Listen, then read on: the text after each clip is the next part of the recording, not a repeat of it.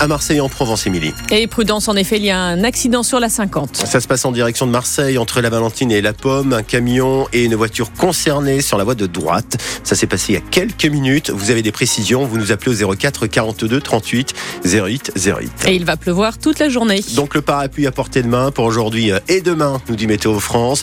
On se réveille ce matin avec 14 degrés à Marseille, 15 degrés à Toulon, 12 degrés à Aix-en-Provence, 8 degrés à Gap et 9 à Digne.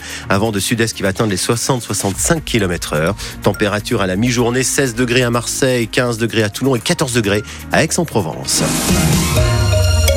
La ville de Marseille veut faire la chasse aux dépôts sauvages. Et pour cela, elle va muscler sa brigade de l'environnement. Créée il y a trois ans, cette unité compte aujourd'hui 14 agents, 7 caméras mobiles pour traquer donc les pollueurs, les surprendre en flagrant délit. Et cette année, cette brigade va donc être renforcée, Fred Chapuis.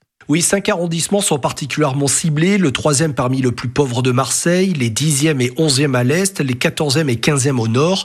Des lieux éloignés du centre-ville, à l'abri des regards. Les caméras nomades sont alors une arme indispensable pour traquer les pollueurs, explique Céline Lefléfiant, directrice de la police municipale. Elles permettent de pouvoir agir en flagrant délit puisque nous avons un opérateur derrière les caméras qui surveille donc la voie publique et le secteur est immense à Marseille et elles permettent donc d'intervenir très très rapidement en projetant un au sol pour pouvoir interpeller euh, les auteurs de ces infractions euh, dans des délais très euh, réduits. Une répression assumée avec 10 nouvelles caméras nomades commandées et 7 agents supplémentaires pour renforcer la brigade de l'environnement.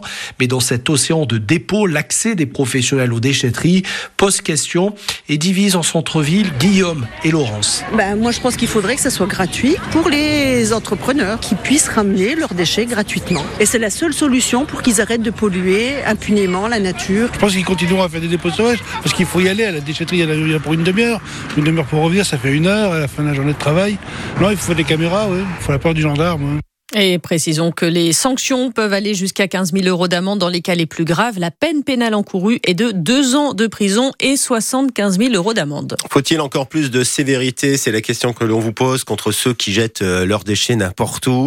Est-ce que vous voyez d'ailleurs des déchets dans la nature ou, près de chez vous? Venez témoigner ce matin 04 42 38 08 08. Un motard de 62 ans est mort hier soir à un accident à Néoul dans le centre Var. Seul en cause, il a perdu le contrôle de son engin sur la départementale et puis à partir du 19 février, la métropole baisse de 20 km heure la vitesse autorisée sur plusieurs portions de l'A50, l'A55 et l'A7.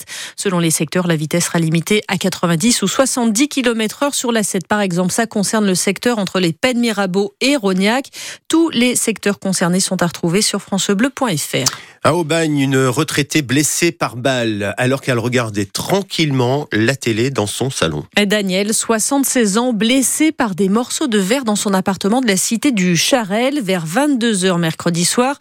Une dispute éclate dans la rue et une balle perdue traverse alors son volet et sa vitre avant de se loger dans le plafond. Daniel était tranquillement sur son canapé devant la télé. Encore choquée, elle s'est confiée à Christophe Van Ven. J'ai eu peur parce que j'ai été surprise. Un gros bruit qui est une jarre explosion, pleine de verre sur le canapé. Il y avait un trou à ma fenêtre.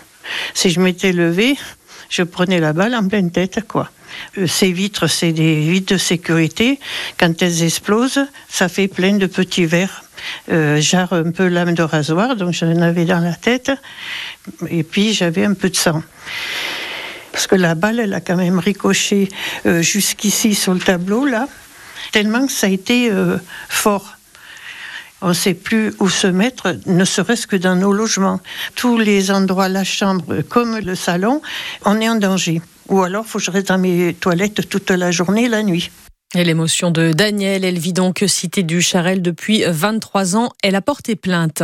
Sophie Joissin fait une proposition pour soutenir les agriculteurs. La maire d'Aix-en-Provence dit avoir écrit au ministre de l'Agriculture pour proposer un logo bleu, blanc, rouge pour tous les produits dont la chaîne de production est 100% française. Une idée pour mieux protéger donc l'agriculture de chez nous. C'est un projet qui va, euh, Émilie, euh, sans aucun doute, susciter de vifs débats. Ouais, la construction d'une ligne aérienne à très haute tension, 400 000 volts entre Jonquière-Saint-Vincent dans le Gard et Fosse-sur-Mer.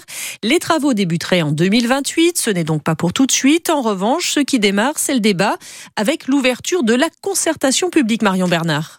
Avec dès lundi l'ouverture d'un site internet avec les infos, des ateliers thématiques et même un minibus qui va venir à la rencontre des habitants des Bouches-du-Rhône et du Gard pour faire connaître ce projet avant de débattre. C'est l'enjeu de cette phase de deux mois.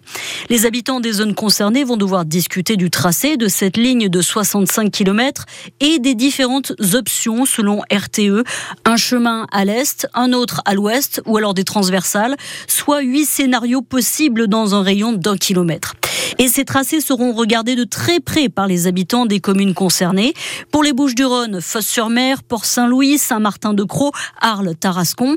Et pour le Gard, Fourques, Bellegarde, Beaucaire, Jonquière, Saint-Vincent, avec lesquels RTE devra valider le tracé de cette ligne avant l'été. Et dans une dizaine de minutes, Gilles Audonne, le directeur de RTE, gestionnaire du réseau de transport d'électricité, est notre invité. En foot, c'est la surprise de ces huitièmes de finale de la Coupe de France. Monaco éliminé par le FC Rouen, le club de National. Ça s'est joué au tir au but. Et puis à l'OM, euh, attention, Émilie, une défaite euh, face à Metz, hein, donc serait très compliqué à gérer. Et les joueurs, en effet, n'ont pas le droit à l'erreur ce soir au Vélodrome. Les Lorrains sont 16e au classement. Ils restent sur 7 défaites en championnat.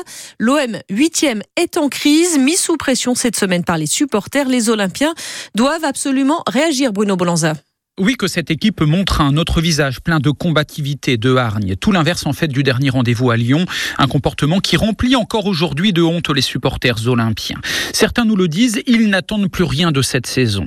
Mais personne ne comprendrait que cet OM, même dans le dur et aux joueurs bougés par leur président, leur entraîneur et leurs propres supporters cette semaine, ne puisse pas battre la plus mauvaise équipe de France. Metz vient de perdre ses sept derniers matchs de championnat. C'est donc le rendez-vous de la dernière chance pour les équipiers du capitaine Gigot. Soit l'OM se réveille et gagne avec la manière, soit c'est la crise, la vraie, avec une réaction du vélodrome que l'on ne peut prévoir. Difficile de savoir comment les groupes de supporters vont accueillir les Olympiens. Certains pourraient siffler, d'autres être encore derrière eux au moment du coup d'envoi. Aux hommes de Gattuso de ne pas trembler et d'assumer après avoir assuré aux supporters en début de semaine qu'ils avaient compris leur message et leur ras-le-bol. Et on croise les doigts en effet pour ce match. L'OM est encore privé de ses deux milieux de terrain Kondogba et Verretou blessés, tout comme le défenseur Murillo. Ce match donc contre Metz au, Vélodrome sera à vivre ce soir sur France Bleu Provence à partir de 21h. Et 100% OM à 18h et de la pluie sur le Vélodrome ce soir.